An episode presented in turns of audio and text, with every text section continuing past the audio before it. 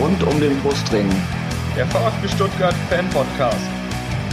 Hallo, äh, ich bin Kakao. Äh, ich wünsche euch viel Spaß beim Podcast rund um den Brustring. Kakao! Ach, sensationell, sensationelle Nummer von Kakao. Kakao, Mr. Doppelback, 82. Minute, ein Weltklasse-Schuss zum 3 zu 2 in der Schüko Arena. Herzlich willkommen zum Podcast rund um den Brustring. Mein Name ist Lennart. Mein Name ist Tom. Und dies ist eine Sonderfolge unseres Podcasts. Wir befinden uns heute in Korb, in einem italienischen Restaurant im Hinterzimmer. ähm, sehr angenehme Atmosphäre hier und wir haben äh, auch in dieser Folge natürlich einen Gast. Er hat über 100 Tore für den VfB Stuttgart geschossen. Ähm, herzlich willkommen, Kakao. Dankeschön. Ja, schön, dass es das geklappt hat, äh, dass wir uns hier äh, unterhalten können. Ähm, du lebst jetzt schon seit, seit wann lebst du in Korb? Ähm, seit 2003. Mhm. Genau. Ist das so ein bisschen dein Lieblingsstamm-Italiener hier? Hier komme ich sehr gern und äh, bin oft äh, da mit der Familie oder mit Freunden. Und auch für solche Angelegenheit ist es äh, sehr angenehm, weil die mich kennen. Und das Essen schmeckt hier auch sehr gut, also alle herzlich eingeladen. Ganz wichtig. Empfehlung, wer mal in Korb zum Italiener gehen möchte, auf jeden Fall hierher. Ähm, ja, wir möchten heute mit dir sprechen über deine Zeit beim VfB natürlich, aber auch das die Zeit nach deiner Karriere, auch ein bisschen die Zeit vor deiner Karriere, äh, deine Jugendzeit. Äh, du bist ja in Brasilien geboren, bist dann nach Deutschland gekommen. Ähm, deine, äh, deine Familie lebt noch in Brasilien, oder? Ja, genau. Also meine Eltern äh, leben ähm, getrennt, aber beide in Brasilien. Meine Geschwister leben auch dort, wo ich äh, aufgewachsen äh, bin. Und wir sind dann auch sehr oft in Brasilien. Äh, wir besuchen sie, wir verbringen Zeit zusammen, genießen dann auch die Zeit, weil das ist eins der Dinge, die mir dann in Deutschland fehlen. Das ist Familie, ja. die Freunde. Mhm. Und das versuchen wir dann auch aufzuholen, wenn, wenn wir dort sind. Wie oft schaffst du das dann? Ja, inzwischen äh, einmal im Jahr mindestens versuchen mhm. wir dann runter zu fliegen. Genau. Deine Heimatstadt, ich kann sie wahrscheinlich nicht vernünftig aussprechen. Mogi da Cruzes oder so? Ja, so ungefähr. Korrigier mich. Mogi das Cruzes, ah. um genau auszusprechen. Erzähl mal ein bisschen was darüber. Wie ist es dort so? Ist es, wie, wie kann man sich das vorstellen? Ähm, schwer zu sagen. Eine für brasilianische Verhältnisse kleine Stadt mit 400.000 Einwohnern. ähm, ja, eine Stadt äh, so ein bisschen außerhalb von einer Großstadt São Paulo, ähm, in der Nähe vom, vom Meer. Äh, von São Paulo kann man auch äh, Richtung äh, Küste kann man durch Mogi das Cruzes fahren. Äh, eine schöne Stadt, wie ich finde ähm, wo es viel Grün äh, gibt. Ähm, dort, wie gesagt, mit meinen äh, zwei Brüdern äh, aufgewachsen, in ganz kleinen Stadtteil. Ähm, und damals haben wir äh, viel Fußball gespielt, äh, wie jedes äh, Kind dann auch in Brasilien. Ähm, sehr viel Spaß äh, dran gehabt, auch wenn unsere Kindheit nicht ganz einfach war. Ähm, komme aus einem ja, armen äh, Familie, wo meine Mutter als Putzfrau gearbeitet äh, hat und mein Vater äh, leider dann auch ähm, alkoholabhängig war und wir das als Kind da alles mitbekommen haben und äh, war keine einfache Zeit und wir haben damals versucht, äh, durch den Fußball dann auch bisschen Freude dann auch im Leben äh, zu finden. Und deswegen haben wir viel, oft und gern gespielt. Bist dann 99 nach Deutschland gekommen. Wie war das dann für dich, das alles zurückzulassen? Ich stelle mir das unfassbar schwer vor. Ich war auch mal im Ausland und äh, mir hat das halbe Jahr schon gereicht und wusste, dass, dass ich wieder zurückkomme. Ich, wie war das für dich? Ja, also wie gesagt, keine einfache Kindheit, um einen Traum, äh, Fußballer zu werden. Ähm, es war natürlich nicht einfach, muss ich äh, zugeben, aber auf der anderen Seite große Möglichkeit, eine große Chance mhm. dann auch äh, etwas zu erreichen, dann vielleicht auch hier in Deutschland äh, Profi zu werden, einen guten Verein unterzukommen, auch wenn ich wusste, dass äh, Anfang einfach schwierig war und wurde. Äh, trotzdem äh, ja diese diese Traum und dieser Wunsch dann auch nach oben zu kommen hat dann äh, war auch ausschlaggebend äh, dafür, dass ich gesagt habe, ich mag das, ich äh, ich gehe hin. Äh, meine Mutter hat dann auch mich unterstützt, auch wenn viele ähm, gesagt haben, das ist eigentlich verrückt, dein 18-jähriger Sohn lässt du einfach so äh, gehen. Äh, aber äh, wie gesagt, sie äh, sie war eine große Unterstützung für mich und sie hat gesagt, geh hin versuch alles, wenn äh, nicht klappt, dann bist du auch willkommen zurück. Und äh, das war eine sehr gute und wichtige Rückendeckung. Und äh, deswegen habe ich das dann auch, wie soll ich sagen, mit Freude dann auch diese Zeit, mit natürlich Neugier, was wird äh, mich erwarten in Deutschland, was äh, muss ich äh, dort lernen, was, äh, wie muss ich mich äh, dann auch umstellen. Äh, das alles, äh, diese ganzen Fragen es waren schon da. Ähm, am Ende wollte ich aber alles für diesen Traum dann auch äh, geben. Mhm. Was hast du denn damals für Erwartungen, als du nach Deutschland gekommen bist? Du ähm, hast ja nicht direkt Fußball gespielt, als du gekommen bist, sondern es steht bei Wikipedia, Du bist mit einer Tanzgruppe durch Deutschland getourt. Was oh, hat das damit auf sich? Ja, ich habe das schon so häufig bei Wikipedia gelesen, habe mich immer gefragt. Ja, genau. Was kann ich mir darunter vorstellen? Das ist äh, eine, wie soll ich sagen, oder wir können jetzt auch feststellen, dass nicht alles, was bei Wikipedia steht, richtig ist. Deswegen muss man mit Vorsicht äh, mhm. genießen. Ähm, es stimmt, dass der Freunde, äh, der mich dann damals äh, empfangen hat und bei denen ich gewohnt habe, äh, hat eine Samba-Truppe gehabt mhm. und dadurch kam wahrscheinlich diese Geschichte. Aber ich habe äh, weder getanzt noch gespielt. ähm, ich habe äh, natürlich bei Auf- und Abbau mitgeholfen, aber ich war nur als Begleiter dabei. Äh, aber ich bin zum Fußballspielen gekommen, habe dann auch am, von Anfang an Fußball gespielt und äh, genau, das ist zwar eine schöne Geschichte, aber leider falsch. das ist auch mal interessant zu erfahren. Ähm, wir haben eine Frage bekommen ähm, zu, zu den Schwaben an sich sozusagen, die würde ich gleich mal zu Beginn stellen. Und zwar fragt Golva, Ed Golva auf Twitter, fragt, was ist die schlimmste bzw. schwierigste markante Charaktereigenschaft, die Schwaben auszeichnet? Gleich die schweren Fragen. Gar keins. äh, bo, bo, bo, bo, schwer, schwer, schwer zu sagen. Ähm, aber ja, ich habe in München gelebt, in Nürnberg, aber äh, hier in Stuttgart merkt man schon, dass, und da, dort war auch äh, also Pünktlichkeit und so mhm.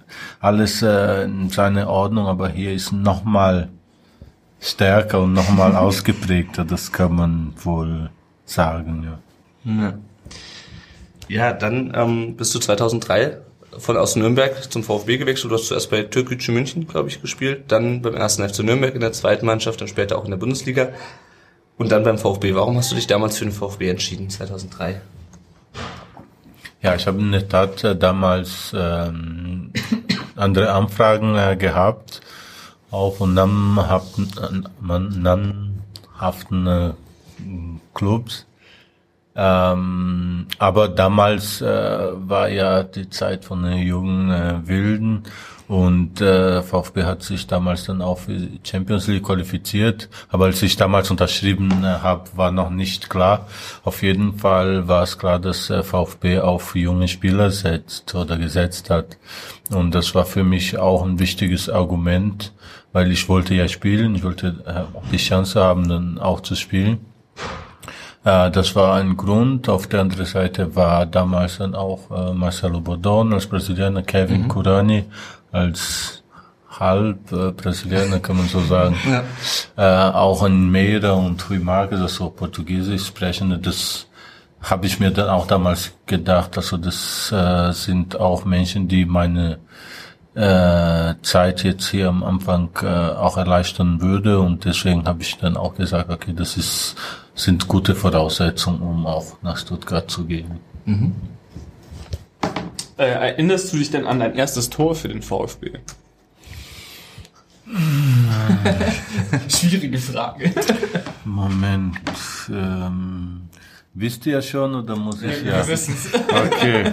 Äh, ich würde, ich würde sagen, ich glaube, das war in Gladbach. Wir haben 1-0 gewonnen. Ja. Hildebrand hat, glaube ich, sogar einen Elfmeter gehalten hinterher. Aber ich glaube, das war das Tor. August 2003. August. Genau. Genau, Siegtreffer. Sehr gut. Schon Ja. alle her. Ja. Du hast ja auch ein Buch geschrieben, das heißt immer den Blick nach oben. Da beschreibst du eine Szene und ich erinnere mich auch noch an das Spiel ähm, 2005 gegen Bielefeld, wo du ein Tor gemacht hast, ähm, während ein an- anderer Spieler nach dem Foul liegen geblieben war. Das war, glaube ich, das, als der Torwart dann, als der Matthias Hein dann 30 Meter aus dem Tor rausrennt äh, und du, glaube ich, den dann drüber geluft hast. Ähm, das ist dir spürbar nahe gegangen. Ähm, du hast auch in dem Buch, glaube ich, geschrieben, dass du das Tor ein bisschen bereut hast hinterher. Ähm, wie denkst du denn aktuell über solche Szenen äh, im Fußball? Und auch mit Blick darauf, dass der VfB ja auch manchmal auf solche Sachen hereinfällt und sich dann sowas überrumpeln lässt. Gut, äh, schwer zu sagen, es ist sehr schwierig, weil das ist, sind Augenblicke im Moment, wo man eine Entscheidung dann auch treffen muss. Die, die vom Fernseher sitzen oder im Stadion sitzen, äh, können dann hinterher zehn oder zwölf Mal anschauen und sagen, ja, wie kann man sowas machen? Äh, auf jeden Fall, äh, damals äh, hatte ich gesehen, ich sage es nochmal, wie es äh, Ja. damals war. Äh, ich habe es ja gesehen, dass der Spieler dann auch liegen geblieben äh, ist und ich wollte und ich bin damals auch ganz locker zum Ball hingegangen. Ich wollte den Ball ins Ausspielen. Auf einmal sehe ich einen Torwart, das war ja 40, ja fast 50 Meter weiter weg vom Mhm. Tor. Mittellinie, ja. Und ich habe gedacht, der Torwart äh, läuft, was will er? Geht's da auch weiter? Und dann äh, habe ich ganz locker und lässig, wie man es vielleicht dann auch im Training machen würde, ja, einen Ball über den Torwart äh, drüber. Und dann äh, habe ich gedacht, okay, jetzt schieße ich mal. Das Tor würde ich auch gerne äh, nochmal äh, anschauen, weil das habe ich nicht äh, aufgenommen damals. Und dann habe ich von ja, 35, 30 Meter äh, geschossen. Ähm, und der Ball ist tatsächlich reingegangen.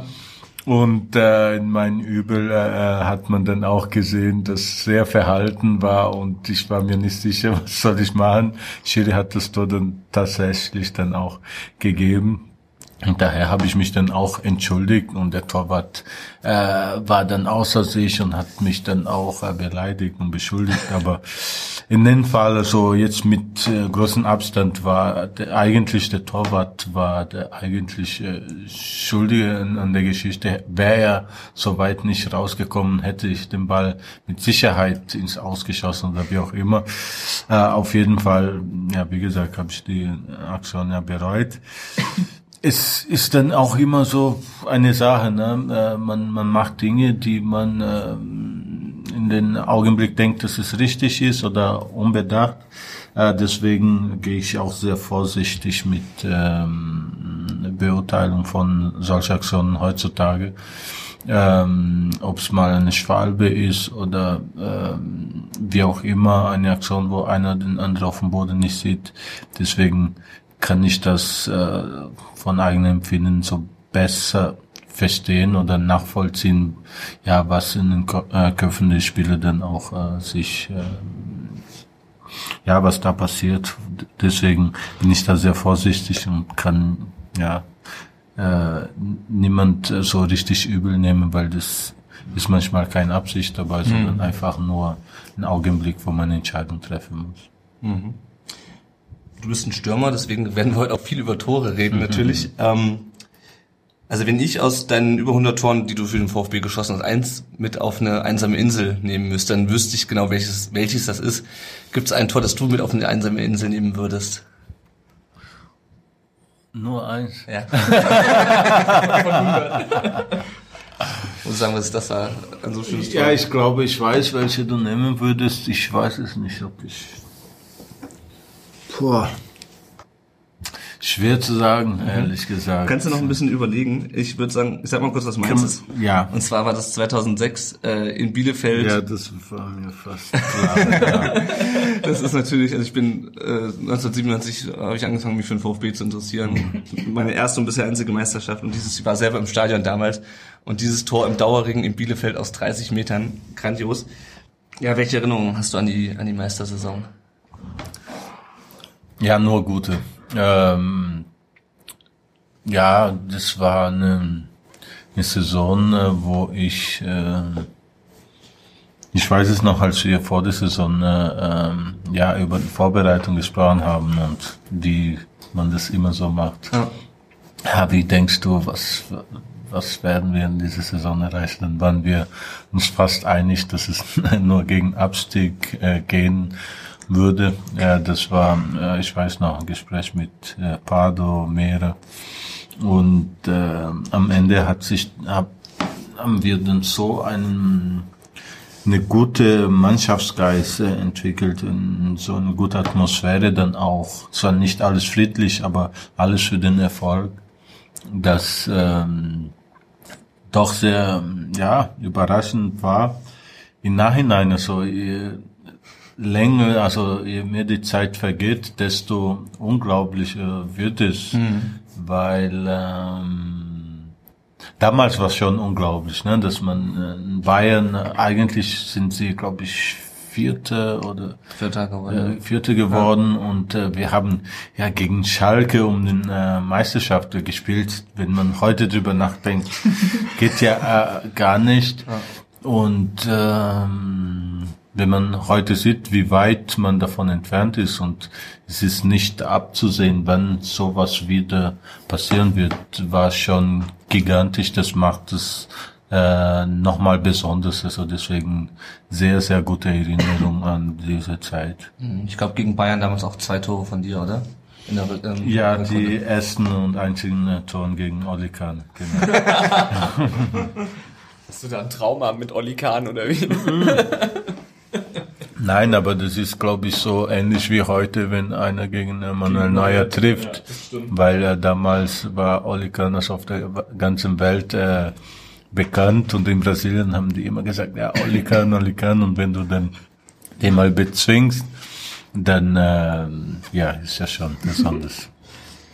ähm, wie sehr ärgert dich denn noch das Pokalfinale 2007, fragt at, äh, MX1893. Was ist denn da passiert? Okay, nächste Frage. nächste Frage, nächste Frage. Nein, äh, kein Problem. ähm, ich stehe auch dazu, auch wenn es ähm, ja jetzt nicht mehr so wehtut, aber klar, wir haben eine Chance verpasst und ich denke, hätten wir das Spiel äh, mit äh, elf Leute zu Ende gespielt, dann hätten wir aus meiner Sicht schon das Spiel gewonnen. Haben mich aber äh, provozieren lassen von ähm, Andy Wolf äh, damals, der davor äh, auch alles versucht hat, um mich aus dem Konzept zu bringen und hat es dann am Ende geschafft. Es war eine blöde Aktion, ähm, die ich dann auch gleich nach, nach dem Spiel dann auch gesagt habe, dass es mir leid tut. Ähm, aber das ist eben Fußball, auch ein Momentaufnahme. Ähm, Aufnahme. ich wurde beschimpft, von euch wahrscheinlich auch. Damals, ja. Vielleicht. Wir haben uns zumindest geärgert. Aber ja, hm, ja, das ist äh, gut ausgedrückt. Aber auf jeden Fall, ja, ich glaube, ja, das macht äh, Fußball dann auch so besonders und auch so ungerecht, sage ich mal so, weil eine Woche davor feiern dich 250.000 in Stuttgart. Ihr auch. Eine Woche später wirst du als Sündenbock ähm, abgestempelt.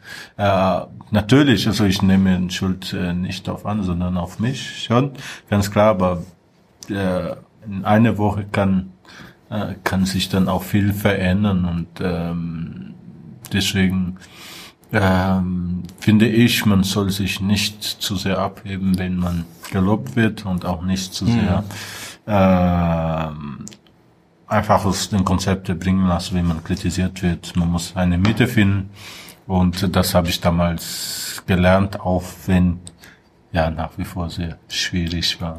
Mit Abstand betrachtet war es ja dann auch eigentlich gar nicht mehr so schlimm. Ich glaube, die meisten erinnern sich nur noch an die Meisterschaft 2007 und der Rest ist vergessen. Ich wollte gerade sagen, also ich glaube, wir waren alle noch so freudetrunken von der Meisterschaft, äh, dass das Pokalfinale dann nicht mehr so wichtig war. Naja. Ja. Ähm, den, der gleiche Nutzer bei Twitter hat auch noch gefragt, ähm, Raphael Schäfer hat ja damals relativ vehement auch eine rote Karte gefordert. Wurde ihm das noch so ein bisschen nachgetragen in der Mannschaft? Ich weiß, dass ihm bei den Fans nachgetragen wurde in der darauffolgenden Saison. Gab es da noch irgendwie, ich will nicht sagen böses Blut, aber äh, wurde das irgendwie noch, war das in der Mannschaft noch, noch ein Thema in der nächsten Saison, als er dann zu uns gewechselt ist? Also bei, bei uns, also in der Mannschaft nicht. Aber am Ende, ja, Ja. das, was man mh, sieht, das erntet man auch. Ähm, unabhängig davon, also ich habe mit ihnen damals in Nürnberg auch gespielt. Hier äh, gar kein Problem, so null. Es war nie, also bei uns in der Mannschaft nie Thema. Aber am Ende macht man sich das Leben dann halt schwerer. Und das war damals, äh, glaube ich, schon der Fall. Ähm, warum trägst du oder hast du denn die Rückennummer 18 getragen? Woher kommt Weil es keine andere gab. die beste Erklärung für sowas? Es gab entweder 19 oder 18, da habe ich mich für 18 entschieden, weil, ja, ich weiß nicht, damals, also jetzt zwischen 18 und 19 habe ich gedacht, okay, 18 zweimal äh, die 9 als Stürmer gibt, ergibt sich 18 oder umgedreht 81, mein Geburtsjahr, dann hat äh, mehr gepasst als die 19, also aber es gab, wie gesagt, keine andere Rückennummer. Du hast unter verschiedenen Trainern beim VfB gespielt, äh, warst elf Jahre insgesamt beim VfB, um mal wieder auf ein paar Wie viele Trainer war es? Ich will jetzt nicht aufzählen. Habt ihr Es da? waren sechs, Nee. Sechs Trainer? sechs Trainer. Niemals. Sammer, Soll ich aufzählen? Sammer, Felix Magath, Sammer, Trapattoni, ähm, stimmt. Magath war ja auch noch am Anfang. Armin Fee. da. Ja. Babel, Groß, Kerler, Labadier, Thomas Schneider, Wo hast du denn recherchiert, Junge? Ich weiß nicht. Ich glaube, ich habe ich glaub, ich hab ein paar übersehen. Hub Stevens, zehn. Stimmt. Tim Stearns war ja auch noch dabei. Wahnsinn, elf Jahre. Okay, dann wird die nachfolgende Frage noch schwieriger. Ähm, welcher war deiner Meinung nach der beste Trainer oder mit wem hast du dich am besten verstanden? Danke, dass die Frage so kommt. äh, nicht andersrum. Ähm, aber für mich war mh, Christian Groß schon äh, beste Trainer. Und vielleicht die Frage auch, warum. Das wäre die Folgefrage gewesen. äh, ganz klare Ansprache. Verständnis für Fußball war auch gut. Also, das hat auch zu meinen Idee auch gepasst. Eine gewisse, ist nicht einfach, aber eine gewisse Ger- Gerechtigkeit auch den Spieler gegenüber. Der hat immer gewusst, äh, welchen Spieler dann auch was zu tun hat und hat es dann auch belohnt, äh, beziehungsweise hat es auch nach dem Spiel erkannt, obwohl das nicht unbedingt äh, in der Presse war und äh, das war ja schon sehr beeindruckend, ja.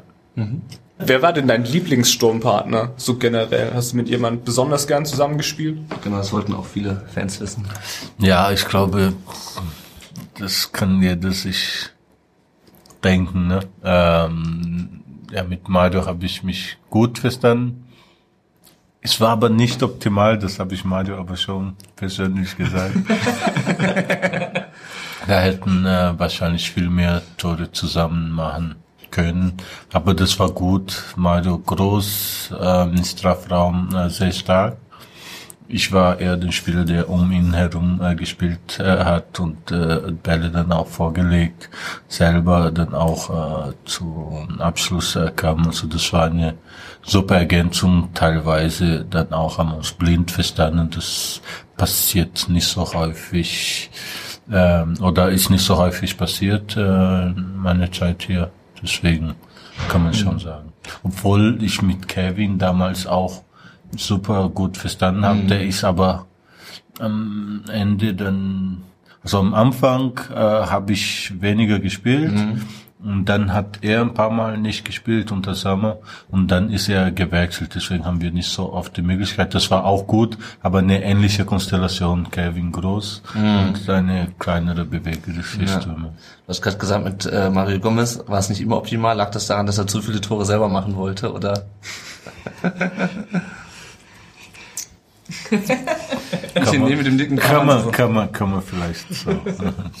ja, ist uns als Fans fast, glaube ich, äh, fast egal, wer die Tore geschossen hat. Habt ihr, ihr habt, äh, ja, gewonnen. wo er getroffen hat, war ja kein Problem. Ja. Das Problem war, wenn er nicht getroffen hat. Aber obwohl, das ist mir auch ein paar Mal passiert, aber das ist nur so am Rande oder ein bisschen mehr als man sonst in der Presse so sagt. Ja. Da muss man politisch korrekt sein. Du warst elf Jahre beim VfB insgesamt. Es war zwischendurch immer mal wieder nicht klar, ob du weiter beim VfB bleibst. Ich weiß noch, 2010 gegen Mainz gab es einen ohrenbetäubenden Jubel im Stadion, als bekannt wurde, dass du den Vertrag nochmal verlängert hast. Mhm. Ähm, bereust du es, nie gewechselt zu sein vom VfB? Und kannst du sagen, kannst du schon sagen, mittlerweile nach Ende der Karriere, ähm, wer dich verpflichten wollte zwischendurch? du musst dich auch antworten. Das wäre, wäre interessant zu erfahren, wer uns Kakao äh, streitig machen wollte in den, in den elf Jahren. Puh. Ja, gab schon ein paar Anfragen. Gleich am Anfang, wo ich nicht so viel gespielt habe, den Namen jetzt nicht sagen, ich finde, das gehört sich nicht, aber ähm, am Anfang äh, schon und dann, klar, das war ja auch nicht immer gut, ne? ich habe auch nicht immer gespielt, das war ja mhm. auch nicht immer alles klar. Ne? Und auch bevor, äh, bevor wir Meister geworden sind, aus, äh, in dieser Saison sollte auch äh, verkauft werden. Äh, am Ende bin ich geblieben. Deswegen ist es, also bereuen tue ich natürlich nicht. Ähm, ich weiß nicht, äh, wie es äh, gekommen wäre, wenn es wirklich ernst geworden äh, wäre. So hätte ich wirklich nicht mehr gespielt, dann musste ich wechseln. Oder äh, wäre äh, dann auch einen größeren Verein und hätte wirklich dann, das ist alles Spekulation, ne? deswegen mhm. bin, es gab Anfragen, es gab Interessenten, auch damals 2010, das war auch nicht klar und äh, ich denke, also im Nachhinein ähm, wollte ich einfach nur, ähm, ja, ich habe viel mitmachen müssen. Ich habe äh, gegen vielen gekämpft, sage ich mal so. Mhm. Als wir Meister geworden sind, wurde äh, ein Stürmer geholt, damals Marika, obwohl äh, ich und Mario super, uns super verstanden haben. Und dann, wenn man denkt, okay, VfB, ein 8 Millionen Stürmer kauft, dann mhm. muss dieser Stürmer spielen. Und damals war Mario mehr als gesetzt und wer hätte nicht spielen sollen, das wäre ich. War für ja. mich egal. Ich habe gesagt, ich setze mich durch, habe mich dann auch durchgesetzt. Am Ende habe ich gesagt, okay, jetzt möchte ich diese Anerkennung. Mhm. Und deswegen äh, habe ich äh, darauf da äh, beharrt. Äh, viele haben mich dann wahrscheinlich auch ein bisschen übel genommen, aber das gehörte dann auch zum Fußball dazu. Am Ende bin ich schon froh, weil es war schon immer mein Traum, Geschichte in einem Verein dann auch zu machen. Also nicht nur äh, klar, man will äh, Titel holen, das haben wir auch geschafft, man will erfolgreich spielen, haben wir auch mehr als weniger geschafft, also oft Champions League, oft auch äh, Europa League beziehungsweise mhm. UEFA-Pokal.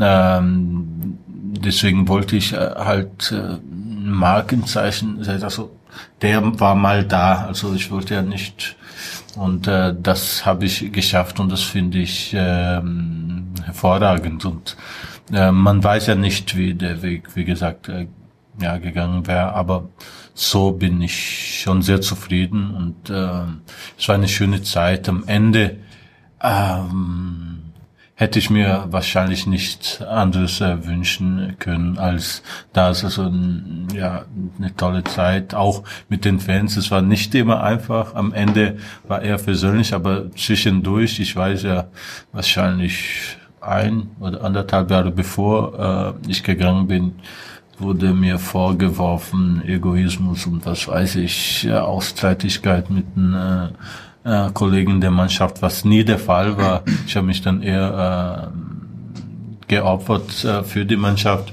und das wurde mir übel genommen. Das mhm. äh, ist mir dann auch später dann so nahe gegangen. Am Ende, dass es dann so schön und versöhnlich war, ist ja und so. schöner. Zwei Fragen. Und zum einen ähm, hat Philipp Storari auf Facebook gefragt, während deiner Spielerkarriere hat sich der Trend dahin entwickelt, dass meist nur mit einem zentralen Stürmer gespielt wird, wie er jetzt beim VfB auch, anstatt wie zuvor mit zwei. Wie hast du das empfunden? Wie hat es dein Spiel beeinflusst und in welchem System kamen deine Stör Stärken besser zum Tragen? Ich glaube, gegen Ende hast du auch häufiger mal als alleiniger Stürmer manchmal gespielt. Ähm, und er schreibt noch, ach ja, danke für deinen Einsatz, du warst, bist der Beste. Beste. ähm, ja, das stimmt. Mm, ja, es hat meine Spielweise natürlich unheimlich beeinflusst, weil die Trainer mich als, ich war ja Stürmer und die Trainer haben mich dann auch als Stürmer gesehen. Und damals äh, ging äh, so dahin, dass wir vier, oft 4, 2, 3, 1 gespielt haben. Und äh, in dieses System haben die Trainer mich nicht als der Zehner hinter der Spitze gesehen, weil äh, nach ihrer Meinung äh, ich nicht äh, der Spieler, der dafür geeignet war, obwohl ich das auch gern gespielt habe. Ähm, deswegen hatte ich vor allem unter Labadier dann auch Schwierigkeiten gehabt, weil Ibisevic war gesetzt äh, vorne und ganz alleine vorne war nicht äh, mein mein Spiel. Also bei der Nationalmannschaft habe ich paar Mal da gespielt, aber es ist eine andere Qualität, mhm. darf man so offen sagen. Und dann kommen die Bälle auch und man spielt da gut mit. Und hier war es nicht immer so der Fall. Deswegen ein bisschen schwieriger und am besten natürlich äh, im 4-4-2 mit zwei Stürmer. Das war mein System. Ich habe immer Freiheit gehabt, um den äh, alleinigen Stürmer zu, äh, zu spielen. Damals, wie gesagt, mit Kevin und dann mit äh, Mario. Äh, später dann auch unter Groß mit äh, Pavel Pogrebniak. Mhm. Das hat auch äh, gut funktioniert. Oder auch teilweise mit äh, Chippy Marika.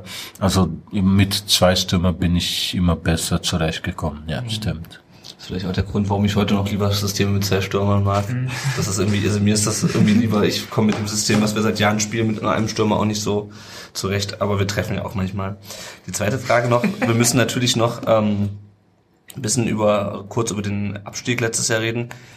Ähm, 2004 wurde der Vertrag nicht verlängert. Ähm, da hat der VfB noch recht komfortabel damals den Abstieg verhindert. 2014. 14, oh, 2000, oh ja, 2014, nicht 2004.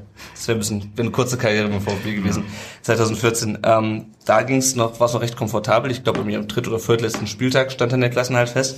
2015 dann erst im letzten Spiel und 2016 ist es dann richtig schief gegangen von außen habe ich, oder wir als Fans haben irgendwie schon immer so nach und nach diesen Abwärtstrend so wahrgenommen. Ähm, hat man das im Verein oder als Spieler selber auch mitbekommen, dass irgendwie der VfB immer weiter so abrutscht? Oder hatte man irgendwie so das Gefühl, oh, jetzt wird's aber knapp? Ja. ja, klar. Hm. Ja, man hat's ja gesehen und wir haben oft ähm, viel Qualität abgegeben und äh, weniger äh, Qualität dazugeholt. Deswegen äh, war es so ein bisschen abzusehen und ich fand immer, hm, wie soll ich sagen, schade oder äh, mich gewundert, dass man nicht dagegen gesteuert hat. Weil wenn man kurz vor allem, das Jahr davor, da war ich äh, nicht mehr da, aber auch 2014, wo ich gegangen bin, da hätte man sagen müssen, okay, jetzt setzen wir zusammen und sehen, was ist falsch gelaufen, was muss man besser machen und und dann, weil das war ja klar und dann ist ja danach nochmal sehr knapp und da war die letzte Möglichkeit, ne, letzte Ausfahrt, sage ich mal so, um halt das äh, abzuwenden. Und dann ist es tatsächlich so gekommen. Am Ende, ähm, der VfB hat viel verloren. Also man verliert nicht nur ein Jahr, wenn man absteigt, man verliert zwei, drei äh, Jahre auf einmal, weil mhm ähm, es diese eine Jahr in der zweiten Liga, dann das Jahr danach, wenn man schafft, aufzusteigen äh, und was VfB auch geschafft hat, zum Glück. Äh, aber das wirft einen schon zurück und das sieht man jetzt auch. Ich denke, man macht das Beste aus dieser Situation. Das, da bin ich der, der Meinung, auf jeden Fall. Aber ähm, es hätte nicht sein müssen und deswegen macht man da als Spieler auch Gedanken. Mhm. die Nationalmannschaft. Du hast ja dann, äh, bist ja aus Brasilien hergekommen, hatten wir ja heute schon, ähm, hast dann auch die deutsche Staats Staatsbürgerschaft angenommen und warst dann auch für den DFB spielberechtigt. Was hat dir die Berufung in die deutsche Nationalmannschaft bedeutet? War das also gerade integrationsmäßig, war es sicher wichtig für dich? Du bist ja auch Integrationsbeauftragter. Erzähl mal, Ja. was das so mit dir gemacht hat. Ja, also erstmal, ähm, wie gesagt, wie so oft in meiner Karriere oder in meinem Leben überhaupt, ähm, die Dinge passieren einfach. Also das ist nicht so von vornherein ein Plan, die so durchgegangen wird, sondern das kommt einfach. Und deswegen, als ich mich da, ähm, wo ich meinen deutschen Pass bekommen habe, ähm, habe ich eigentlich alles heimlich gemacht. Ich habe ja eigentlich niemandem erzählt, weil wir wollten als Familie hier bleiben. Wir wollten, ähm, deswegen habe ich äh, das damals auch gemacht, weil äh, die Kinder dann jetzt auch die Chance haben, entweder hier zu bleiben oder nach Brasilien zu gehen, wie auch immer. Ähm, ja, und dann ähm, bekommt man mit, dass da Interesse besteht, dass man dann eingeladen wird. Ich war erstmal, oh, was ist jetzt? Ähm, und dann, ich war ja immer ähm, Nationalmannschaft-Fan, also damals in Brasilien und ähm, habe äh, Weltmeisterschaft angeschaut und äh, Mannschaft angefeuert und auf einmal bin ich damit konfrontiert, also dass ich nicht mehr für Brasilien spielen darf, sondern für Deutschland.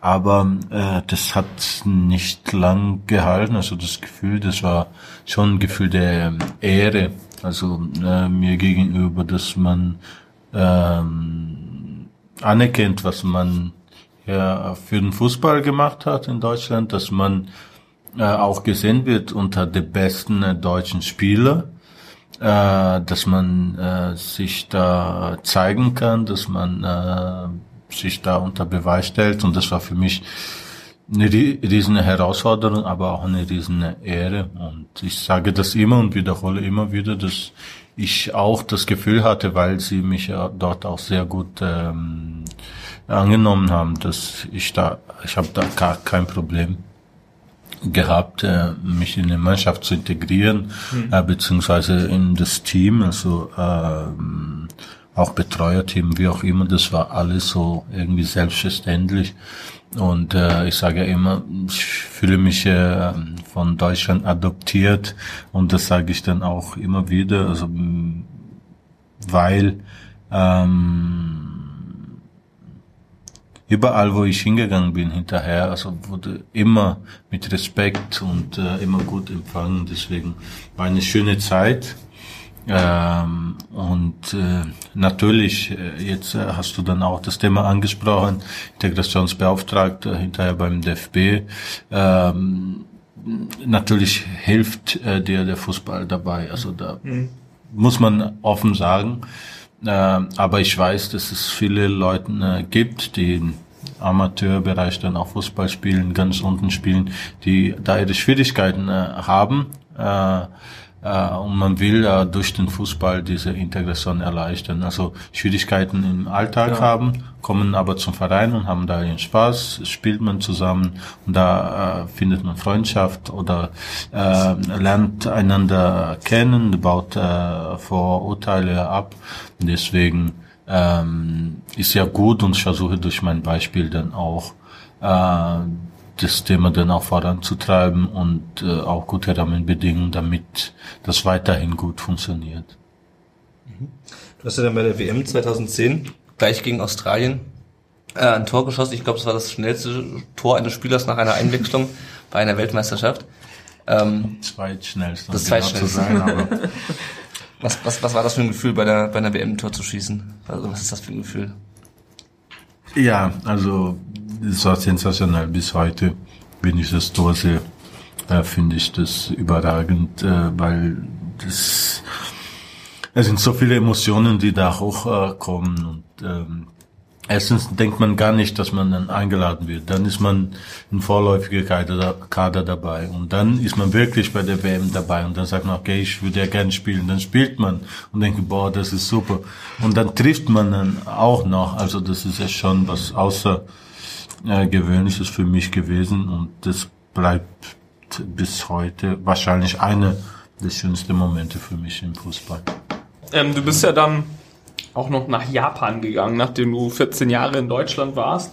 Wie kam es dazu? Hattest du einfach nochmal Lust, was anderes aus, auszutesten oder du hast, glaube ich, deine Familie dann auch mitgenommen, wenn ich es richtig weiß? Also quasi nochmal auf Abenteuertour gegangen, mehr oder weniger, oder was hat dich dazu bewogen? Ja, also wir haben damals, äh, waren wir offen für alles und ähm, und dann kam diese Anfrage aus Japan und Japan kannte ich schon aus Brasilien. Viele brasilianische Spieler haben äh, dort äh, gespielt, bekannte Spieler. Und deswegen die Mannschaften waren mir nicht äh, unbekannt. Und dann wusste ich, dass Japan sehr organisiert ist und auch sehr familienfreundlich ist. Und ich habe für mich damals auch als Ziel ähm, gesetzt, wenn ich irgendwo hingehe, äh, dann möchte ich eine deutsche Schule haben, beziehungsweise eine internationale Schule, damit die Kinder nicht so schwer äh, haben. Und das war dort der Fall. Also wir hatten in Kobe eine deutsche Schule, das ist in der Nähe von Osaka. Mhm. Da sind die Kinder auch zur Schule gegangen. Das war dann perfekt. Und ähm, ja, es war eine sehr, sehr schöne Zeit. Also wir haben viel Spaß gehabt, sportlich nicht so optimal gelaufen, aber die Zeit äh, bereue ich auf keinen Fall. Das war sehr lehrreich und oft äh, rede ich dann auch mit meiner Frau, dass wir dann die Zeit dort auch ein bisschen vermissen, weil es so schön war. Du ähm, hast ja jetzt einen Trainerschein. Bist du im Kontakt mit dem VfB oder kommt da irgendwann mal was? Können wir uns freuen, dass du vielleicht noch beim VfB muss aufschlägst als Trainer? Gedanken machen. Nee, also falls er, falls er doch gehen ähm, wird, dann äh, nein.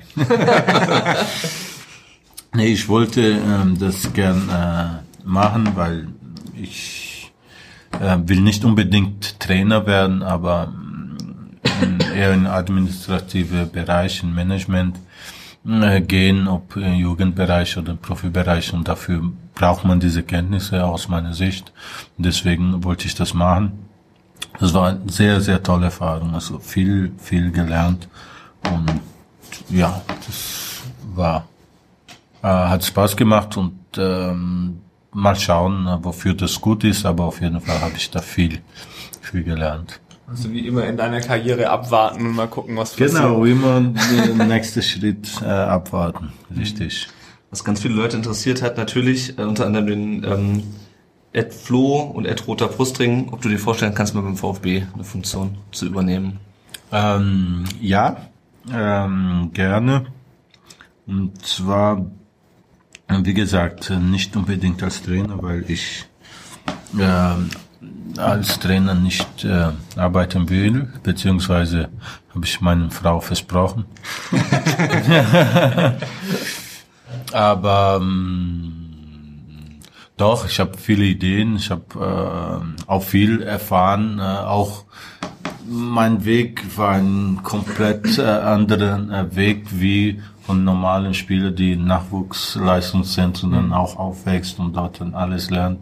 Äh, deswegen glaube ich, auch viel äh, geben zu dürfen. Deswegen würde mich freuen, wenn sich eine Tür auf äh, tut beim VfB und wenn nicht, dann auch woanders. Mhm. Mit welchen Spielern aus deiner aktiven Zeit hast du denn heute noch viel Kontakt?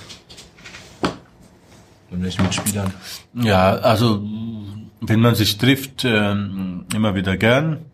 Aber so, dass man dann bewusst so Kontakt hält. Also mit äh, Dirk Heinen, das ist mhm. mein bester Freund aus dem Fußball. Ähm, mit Semi Kedira äh, sehen wir uns äh, ab und zu. Mm, ja, Hitze, man, Hitzesberger, man sieht sich dann auch oft mhm. auf, über den DFB. Äh, also es sind ein paar, äh, die man dann so über den Weg äh, läuft und ähm, aber so bewusst Kontakt, das ist, sind eigentlich wenige, mhm. muss man sagen. Dirk, also ganz klar. Ja, ist der immer noch in Irland und hütet Schafe? genau. das hatte ich auch mal gelesen. ähm, ja, reden wir noch ähm, ganz kurz ein bisschen über den VfB. Ähm, was die Leute natürlich interessiert hat, ist, wie siehst du die derzeitige Situation beim VfB? Du hast es vorher schon mal kurz angesprochen. Ähm, du hast gesagt, sie machen es gut. Wie, wie siehst du es momentan beim VfB? Also im Profibereich ähm, schon so, äh, dass sie ja schon ja mehr oder weniger das Beste dann auch draus äh, holen. Und ich bin aber der Meinung, dass äh, wenn der VfB Klassenerhalt äh, schafft, ist ein Riesenerfolg und das wünsche ich mir. Und ich glaube, dass das äh, dran ist. Man darf sich nicht täuschen lassen, äh, dass man dann nur wie viel sind sechs Punkte zur Europa League? Mhm. So sechs, sieben mhm. Punkte. Glaube ich auch gerade sechs Punkte zum Nichtabstieg. Also eben, äh, ich glaube. Wenn es so bleibt, ich würde sofort unterschreiben. Ich, das wollte ich sagen, so eher äh, nach hinten schauen und sehen, äh, dass dieser Polster dann auch so bleibt oder vergrößert als äh, mhm. nach vorne, weil äh, darum wird's gehen. Also ganz, ganz klar und ich wünsche mir, dass sie auch auswärts mal gewinnen. ja, nicht, nicht nur du. Ja, auch. Ähm, du hast ja eine Zeit beim VfB 2 gespielt. Jetzt ist gerade die Diskussion um die, darum, dass, das, dass die Mannschaft aufgelöst wird. Ähm, verfolgst du das ein bisschen? Ähm, möchtest du dazu was sagen? ich verfolge nicht nur ein bisschen, sondern viel. Mhm. Äh, sehr besorgt. Mhm. Weil ich denke, das ist ein ganz, ganz wichtiger Zwischenstation bis zum Profi. Also, und 19 Spieler, der nach oben schafft, ist sehr selten. Mhm. Äh, und wenn ja, kann er gern auch direkt, aber es gibt viele, sehr viele, die noch diese mhm. Zwischenziel dann braucht und man muss das in der Hand haben. Ja, es wird diskutiert, ob äh, man nicht woanders ausbilden lassen kann, aber das hast du nicht mehr in der Hand mhm. und die anderen Vereine wollen auch Ergebnisse sehen und haben auch keine Lust auf äh, Ausbildung, wenn die Ergebnisse nicht stimmen. Dann wollen die die Besten spielen lassen. Und das ist nicht so oft der Fall bei so einem jungen Spieler. Mhm. Deswegen, äh, es ist ja kein Geld. Also mit einem Transfer kannst du äh, vier, fünf Saisons von der zweiten Mannschaft finanzieren. Also das darf nicht ein Argument sein. Also Mehrwert, die diese zweite mhm. Mannschaft hat, ist ja deutlich höher als das Risiko von diese zwei, 2,5 Millionen. Mhm. Ich weiß nicht, was eure Meinung ist. Äh, Wir sind deiner Meinung, ja, ich. Ich, ich sehe es also, ehrlich gesagt ähnlich. Also ich meine, abgesehen davon, dass der VfB 2, auch wenn da nie viele Leute bei den, bei den Heimspielen sind, doch eine ganz besondere irgendwie Bedeutung für viele Fans hat. Also so da gab es ja damals dieses 6 zu 1 im Pokal gegen Eintracht Frankfurt, diesmal habe ich es richtig in Erinnerung, glaube ich. Und ja, lauter so Sachen. Also ähm, ja, ich, wir sehen es, glaube ich, beide ähnlich. Ja. Ähm, da hat noch jemand auf Twitter gefragt, äh, scherzhaft, glaube ich, wann startest du dein Comeback beim VfB? Helf mal dem Terodde wieder zu treffen. Ähm, Hatte das Scherz? Nee, ich glaube, der meint es ernst. Ich glaube, der meint wahrscheinlich, ernst. Ähm, ja, äh, Simon Terodde, wir bekommen es ja alle mit, hat momentan noch ein bisschen äh, Probleme beim, beim Tore schießen. Welchen Tipp würdest du ihm geben oder hast du ihm vielleicht schon Tipps gegeben? Mm, nein, also er hat eine hervorragende zweite Liga-Saison gespielt und ganz ehrlich, ich glaube, der hat die Qualität für die erste Liga. Äh, vielleicht wird er nicht so oft treffen wie in der zweiten Liga, natürlich nicht. Aber man muss dann auch abwägen, welche Spieler dann da, mhm. wie, welches System hat man da gespielt und welche Spieler da auch über Außen dann auch gekommen sind mit äh, Carlos Manet, der mhm. sich dann verletzt mhm. hat und dadurch auch wenige Bälle dann auch gekommen mhm. sind. Ähm, Asano hat eher über Außen gespielt, inzwischen spielt man eher von Außenabwehr nach innen und dann bekommt er die Bälle nicht und es ist sehr schwieriger ja. zu treffen. Dann hat er eine Chance und wenn er mhm. die vergibt, dann bekommt er keine zweite. Deswegen ähm, ein Tipp, äh, nein, also einfach nicht äh, an sich zweifeln und weiterhin im Training trainieren und Tore schießen im Training und dieses Selbstvertrauen da nachholen, wenn die Chance dann im Spiel kommt, einfach äh, treffen. Aber äh, er ist nicht allein schuld daran. Wenn man sieht, wie viele Tore äh, VfB mhm. geschossen hat, dann sieht man, das ist nicht ein Problem von ihm, sondern Ja, wenn er wenige Bälle bekommt, dann. Ja. ja. Eine letzte Frage noch zu dem Thema hat Arthur per Mail geschrieben. Äh, ich fasse mal kurz zusammen. Wen würdest du denn, wenn du Manager beim VfB wärst, Sportdirektor, ähm, wen würdest du jetzt in der Winterpause oder für welchen Mannschaftszeit würdest du in der Winter, nicht wen, das ist vielleicht ein bisschen okay, zu spezifisch. Yeah. Äh, aber für welchen Mannschaftszeit würdest du in der, in der Winterpause noch jemanden verpflichten?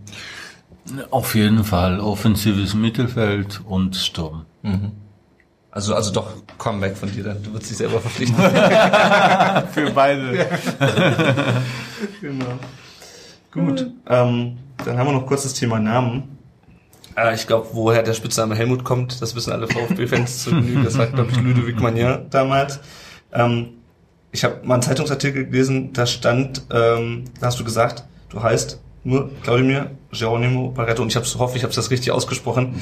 Und alle anderen Namen wie Maria oder da Silva werden angedichtet. Es gibt nämlich verschiedene Artikel, wo dann irgendwie steht äh, Claudemir Maria da Silva Barretto Geronimo irgendwie. Ähm, kannst du das erklären, woher das kommt, dass die Leute solche, solche Namen andichten?